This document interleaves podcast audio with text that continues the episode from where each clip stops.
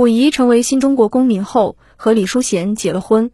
婚后第二天，他要亲自给李淑贤烙饼，让李淑贤老实坐着，静等吃现成的。李淑贤坐在沙发上，望着倒锁的厨房门，听着里面叮叮当当的声响，对自己能否吃上烙饼不抱什么希望。李淑贤正考虑，如果溥仪的烙饼以失败告终，他该采取什么补救措施才能填饱肚子时，溥仪从厨房里兴奋地跑出来，手里拎着一张喷香的烙饼，说：“瞅瞅，手艺如何？”李淑贤一尝，嗯，还真不错，比我都强。溥仪高兴极了，以后烙饼的事儿我包了。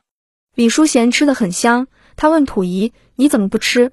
这时候溥仪才坦白：“这是第三章，头一章火大了点，饼外黑内生，我嫌不好看就吃了。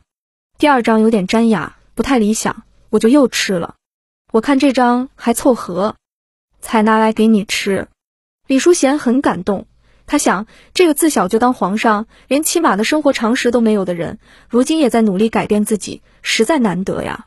晚年时候，溥仪约了几个好朋友重游故宫。当溥仪走到光绪皇帝的宫殿的时候，他发现墙上挂的照片并不是真正的光绪皇帝，于是他提醒工作人员说：“这不是光绪帝，是醇亲王载沣。”然后工作人员叫来了专家，这些故宫的历史专家并不同意溥仪的意见。一番激烈的争论过后，专家实在找不到反驳的理由了，就气急败坏地说：“我们是专门研究历史的，是你懂还是我们懂？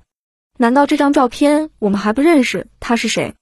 溥仪也怒了，指着照片说了一句话：“那是我爹。”要知道，溥仪可是光绪皇帝的弟弟，醇亲王载沣的长子。